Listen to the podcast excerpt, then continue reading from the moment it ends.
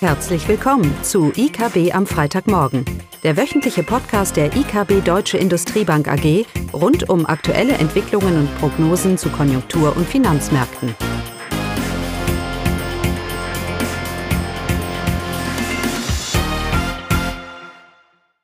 Willkommen zu IKB am Freitagmorgen mit Klaus Bautnecht und mir, Caroline Vogt.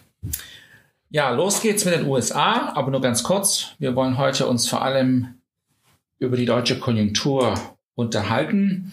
Aber wir hatten Inflationszahlen aus den USA. Die finalen Zahlen für Dezember wurden veröffentlicht und damit ist jetzt auch offiziell, dass die Inflationsrate in den USA letztes Jahr bei 2,2 Prozent lag, verglichen mit 1,8 im Vorjahr. Die Kerninflationsrate lag im Dezember mit 2,3 Prozent relativ stabil. Haben wir Inflation in den USA, ja oder nein?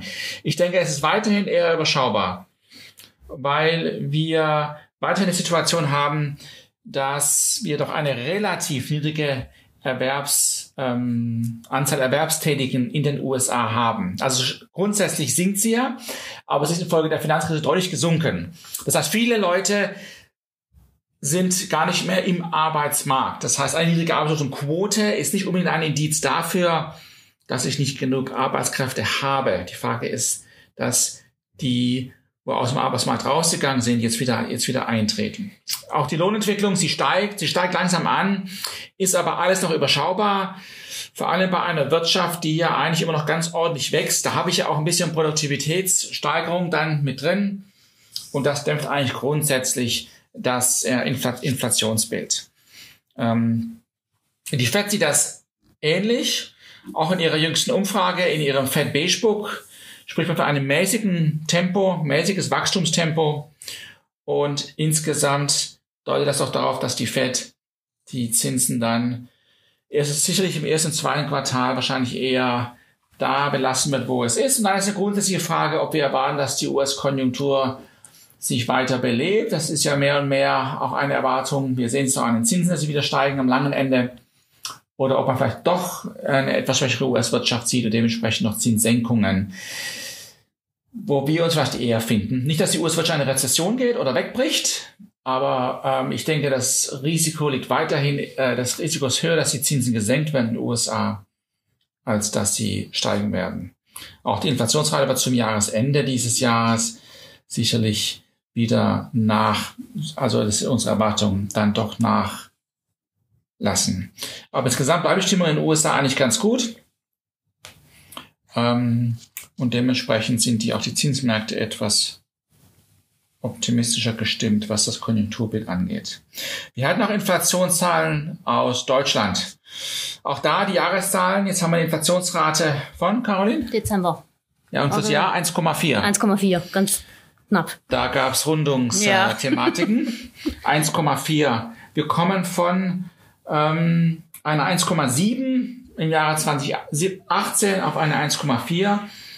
Die Dezemberwerte sind angestiegen. Wir kommen von 1,1 im November auf eine 1,5. Was heißt das? Man muss hier aufpassen. Das war zum einen was erwartet, äh, weil es eben auch große Basiseffekte hier zum Teil gab, was die Inflationsrate letztes Jahr im Dezember angeht. Wir sehen weiterhin grundsätzlich für die Eurozone keinen Inflationsdruck. Wo, wo kann er auch bei diesem Geldmengenwachstum herkommen. Wir werden aber im weiteren Verlauf jetzt, die nächsten Monate, kann die Inflationsrate für Deutschland durchaus noch weiter ansteigen. Vielleicht sogar zu einer 1,8, vielleicht, ja, kratzen sogar eine 2% Marke. Allerdings sollte sie dann ab dem zweiten Quartal äh, wieder deutlich nachlassen und könnte vielleicht sogar unter die 1% fallen im weiteren Jahresverlauf von 20, von 2020.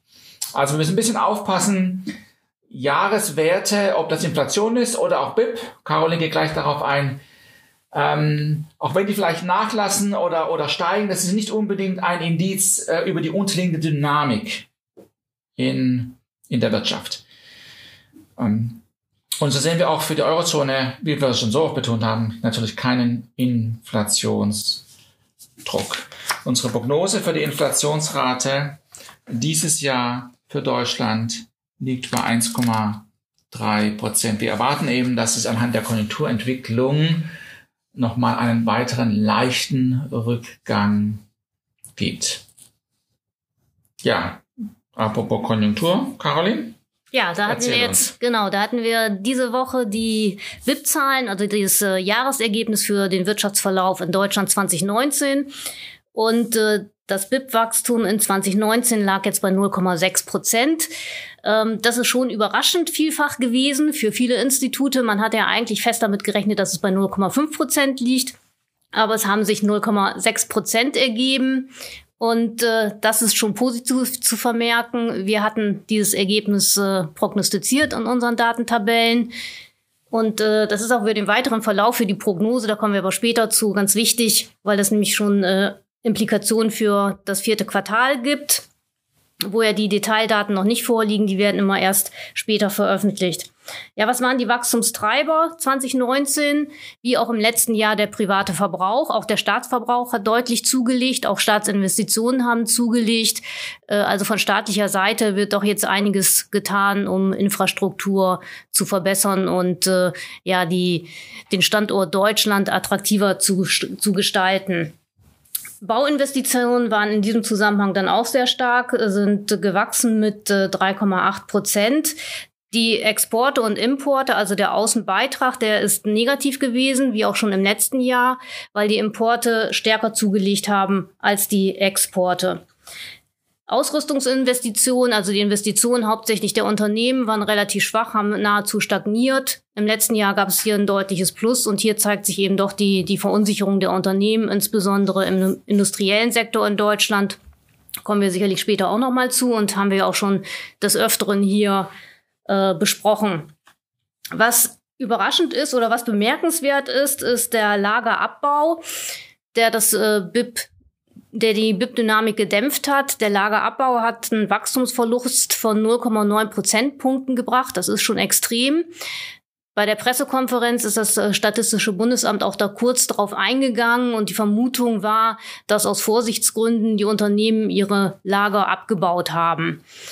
Ähm, das mag so sein und wird, wird sicherlich auch so gewesen sein, aber grundsätzlich gilt, wenn dieser Lagerabbau nicht stattgefunden hätte, also wenn die Lager nicht so gefüllt gewesen wären, äh, ist grundsätzlich die Verwendungsseite, die Nachfrageseite der Wirtschaft intakt. Und wenn es diesen Lagerabbau nicht gegeben hätte, hätten wir ein Wirtschaftswachstum von 1,5 Prozent gehabt was dann ja wiederum gar nicht so schlecht ist. Also von daher ein relativ positives Signal. Die Verwendungsseite, Nachfrageseite der deutschen Wirtschaft ist weiterhin intakt.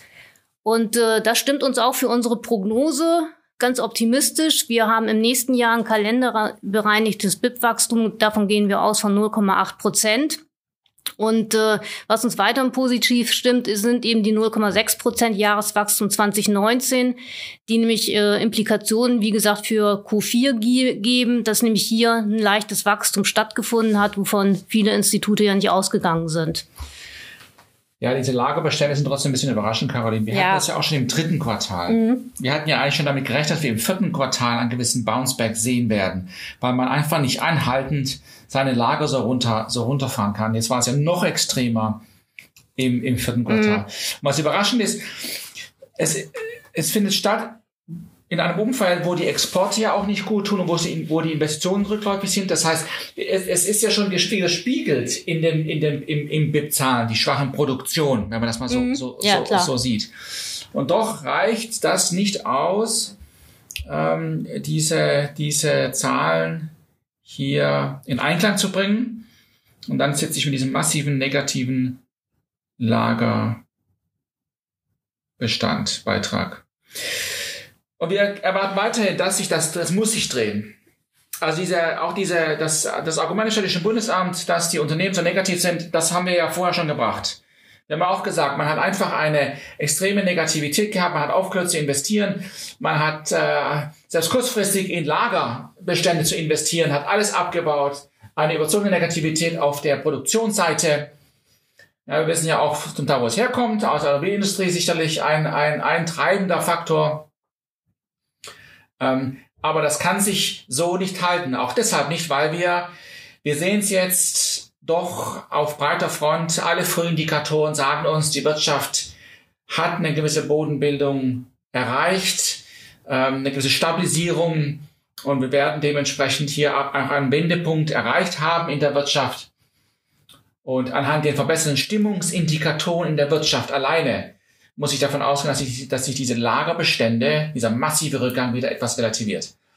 Und das wird sicher einen gewissen Wachstumsboom geben im ersten Quartal. Ja, es muss wieder produziert werden. Ähm, und darum bleiben wir bei diesen 0,8. Man mag sagen, aber 0,4, 0,8 macht nicht viel aus. Es macht schon viel aus. Ähm, es ist eben der Unterschied von einer Wirtschaft, die jetzt schon im ersten Quartal eine gewisse Dynamik zeigt. zeigt. Die Prognose von 0,4 ist so eine langsame, langsame sich hinziehende Erholung. Und das glaube ich nicht. Und darum ist unser Fazit heute, die deutsche Konjunktur, die Zahlen werden positiv überraschen im ersten Quartal. Wir sehen jetzt einen Stimmungsindikator. Ich erwarte es auch in der Produktion und ich erwarte es sicherlich im BIP-Wachstum. Und wir haben es schon gesehen, Prognosen werden allein schon auf Grundlage des vierten Quartals nach oben angepasst. Apropos Produktion genau. in der Industrie, Caroline. Was natürlich grundsätzlich etwas pessimistisch stimmt, ist, wenn man sich die Entstehungsseite anguckt, also wo das Wachstum von, der, von den Sektoren herkommt, ähm, dann ist es tatsächlich so, dass allein das verarbeitende Gewerbe, also die Industrie in Deutschland, negativ gelaufen ist, nämlich die Wertschöpfung ist um fast vier Prozent gesunken. Alle anderen Sektoren, sogar Land- und Forstwirtschaft, haben leicht zugelegt. Also von der Entstehungsseite war es alleine das verarbeitende Gewerbe, das zu, zu dieser äh, schwachen Entwicklung beigetragen hat. Und da ist natürlich die Frage, was wir hier schon öfters äh, diskutiert haben, ist das wirklich nur kein rein konjunkturell bedingt oder sind das strukturelle Standortprobleme? Das ist ganz entscheidend, weil diese Woche gab es auch eine Diskussion über die schwarze Null beziehungsweise über diese Überschüsse des Staates. Und wir sehen, dass die Lösung nicht darin ist, dass der Staat mehr Geld ausgibt. Die Nachfrageseite, wie Caroline gesagt hat, die ist intakt. Es ist die Produktionsseite, die Angebotsseite der Wirtschaft. Und das ist die Struktur, woran es mangelt. Das heißt, nicht höhere Ausgaben, sondern niedrigere Steuern sind hier angesagt. Und das kann man sehr schön in diesen BIP-Zahlen von dieser Woche auch erkennen. Hast du noch was? Ich habe nichts mehr. Dann ist das so. okay. Dann wünschen wir ein schönes Wochenende. Tschüss. Tschüss. Das war das wöchentliche IKB am Freitagmorgen. Sie wollen immer über neue Ausgaben informiert bleiben? Dann direkt den Podcast abonnieren oder besuchen Sie uns unter www.ikb-blog.de/podcast.